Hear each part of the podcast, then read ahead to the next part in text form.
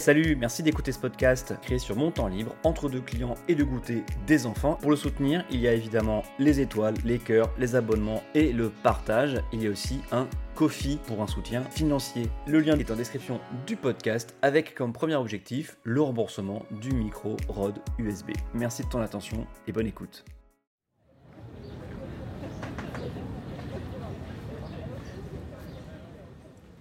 Black Lives Matter. Trois mots devenus un slogan mondial contre le racisme depuis 2013. Aux États-Unis tout d'abord, dans le monde entier depuis quelques jours et la mort de George Floyd le 25 mai dernier. Un mouvement qui en France dépasse désormais le fait divers pour s'attaquer au racisme endémique dans la police et certaines pratiques violentes dont ont été victimes Adama Traoré, Rémi Fraisse, Cédric Chouvia et d'autres. Une police dont on aurait bien besoin qu'elle redevienne plus euh, gardien de la paix que force de l'ordre. À ce sujet, on ne remerciera jamais assez Sarkozy d'avoir sabordé les avancées de Jospin et sa police de proximité en une séquence télévisée. Le travail de prévention que vous faites est très utile. Mais vous n'êtes pas des travailleurs sociaux. Organiser un match de rugby pour les jeunes du quartier, c'est bien. Mais c'est pas la mission première de la police. La mission première de la police, l'investigation, l'interpellation, la lutte contre la délinquance. Merci Nico. Bonjour, bonsoir, bienvenue dans Adrien parle politique 15 minutes, parfois moins, jamais plus. N'hésitez pas à partager ce podcast, à vous y abonner et à me retrouver sur Twitter, adsom. Ça me ferait plaisir et ça m'aiderait beaucoup. Parité, parité, on va parler de parité. Depuis les élections municipales de 2001, la parité femmes-hommes en politique est une réalité. Elle n'est pas parfaite et demande à être améliorée, mais les bases ont-elles été posées quoi? Par une modification de la Constitution tout d'abord, hein.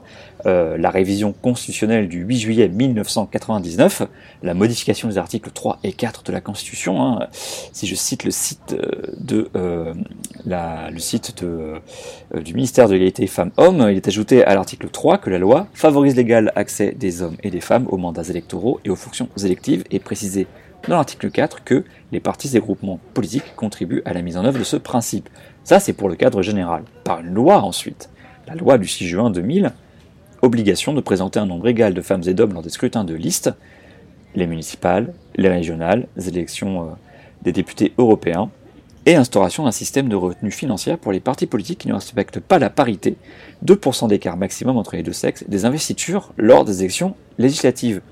Certains partis ont préféré et préfèrent toujours payer l'amende. Les champions là-dedans, ça a toujours été l'UMP et ensuite les Républicains.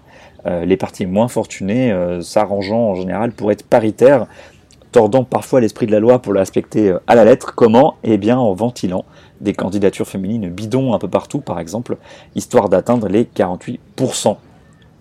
Il y avait une pute critique à l'époque sur cette loi, comme si on allait favoriser les femmes au détriment des hommes et qu'elles allaient, prendre n'importe qui pour remplir euh, des quotas, euh, des incompétentes, les femmes d'eux, des maîtresses, des filles d'eux, mais surtout pas des gens qualifiés, comme si d'ailleurs tous les mecs élus étaient eux-mêmes 100% compétents et qualifiés pour les postes qu'ils occupaient. Mais on s'est plutôt aperçu que cela pouvait au contraire favoriser l'émergence de femmes compétentes qui auraient été sinon éliminées par les jeux de pouvoir masculins au sein des partis. C'était en fait une aide à briser le plafond de verre et bon an mal an ça a plutôt pas mal marché avec euh, des limites. Alors j'en vois deux principalement.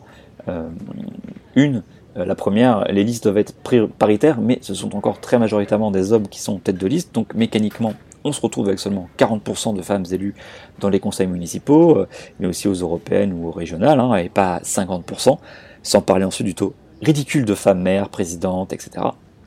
Les partis, la deuxième euh, limite, hein, les partis doivent s'engager à présenter 50% de femmes, enfin 48% mais bon, aux législatives, mais n'ont pas d'obligation de résultat, ce qui fait que souvent euh, les candidats de femmes vont au casse-pipe dans des circonscriptions ingagnables. C'est pour ça que ça a été très très long hein, à ce qu'on arrive à des, taux raisonnables à l'Assemblée nationale. Hein.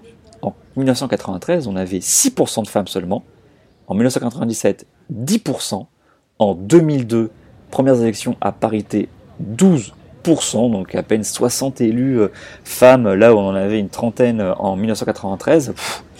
Et ensuite, de scrutin en scrutin, 2002, 2007, 2012, 2017, c'est 5 points de mieux à chaque scrutin, jusqu'à avoir 38% de femmes députées aujourd'hui depuis 2017. Alors c'est plus d'un tiers, on est loin de la moitié encore, mais c'est le meilleur taux actuellement. et la France est enfin arrivée dans les pays avec les parlements les plus féminisés. Bon, c'est pas glorieux, mais c'est quand même pas mal. Alors, par contre, fait rigolo, les assemblées euh, en France aujourd'hui les plus paritaires, c'était celles qui étaient les plus mauvaises élèves avant l'obligation de parité. Ce sont les départements. À l'époque des conseils généraux, comme on les appelait avant, il y avait moins de 10% de femmes qui y siégeaient. Et maintenant, dans les conseils départementaux, eh bien, c'est un taux de 50% tout rond, euh, puisque c'est euh, obligatoire de présenter un binôme paritaire femmes-hommes sur chacun des cantons. Donc vous êtes obligé de voter pour un duo homme-femme qui se retrouvent élus tous les deux et euh, donc mécaniquement, vous arrivez avec 50% de femmes et 50% d'hommes. Ce qui n'est pas le cas par contre euh, pour euh, la présidence de ces conseils, hein, qui est encore majoritairement, majorité écrasante, exercée par des hommes. donc toutes ces augmentations de femmes en politique hein, finissent par porter leurs fruits, même pour les têtes de liste au municipal, puisque le vivier de femmes compétentes, disposant d'un réseau et d'un capital politique, d'une expérience, ce vivier de femmes augmente mécaniquement. Donc elles sont légitimes, elles se présentent pour être tête de liste, obtiennent des investitures et même après peuvent gagner des élections et donc devenir maire de leur ville. Le Parisien d'aujourd'hui, du 9 juin 2020, euh, a fait ses calculs et relaie euh, les chiffres de sa propre cellule data. On a 24% des têtes de liste des 1400 communes de plus de 1000 habitants qui sont des femmes, contre 18,8 en 2014, soit plus de 5 points d'augmentation. Est-ce que ça se traduira dans les résultats? Verra-t-on le taux de femmes mères dépasser les malheureux 14% actuels? C'est probable, euh, mais euh, ça n'a pas augmenté beaucoup, car hormis quelques cas emblématiques de grandes villes, on est plutôt dans des compétitions 100% euh, entre hommes. je parlais des cas emblématiques, hein, mais vous avez Paris et Marseille, les deux plus grandes villes du pays, qui ont forcément une mère femme. Hein. À Paris, vous avez les trois têtes de liste encore en course, qui sont trois femmes, Anne Hidalgo, Agnès Buzyn et Rachida Dati, tandis qu'à Marseille, hein, vous avez euh, Michel Rubirola pour le printemps marseillais, l'Union de la gauche et des écolos, bon c'est un peu brouillon mais c'est ça à peu près, euh, et Martine Vassal, candidate des Républicains, euh, qui s'oppose et qui, l'une des deux, devrait l'emporter et devenir la première femme maire de Marseille, c'est quand même pas rien. Hein. donc on est encore loin de la parité totale et parfaite, on ne devrait pas dépasser les 20% de femmes maires, mais il y a quand même aussi l'obligation de, de parité pardon, dans les exécutifs euh, locaux, adjoint au maire, vice-présidence d'intercommunalité, etc. Et ça compte aussi dans les prises de décision et mécaniquement, comme j'ai dit, ça va augmenter euh, là aussi euh, le nombre de femmes avec de l'expérience et qui sentiront légitimes pour les futurs combats électoraux. Donc peut-être que on dépassera les 40 voire les 45% de femmes députées en 2022. C'est tout le mal que je nous souhaite.